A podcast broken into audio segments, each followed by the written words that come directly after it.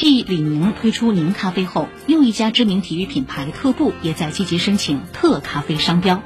企业跨界做咖啡早已不新鲜，中国石油、中国邮政等央企都已布局咖啡赛道。不少人认为，咖啡赛道已经够拥挤了，体育品牌何必再来凑这个热闹？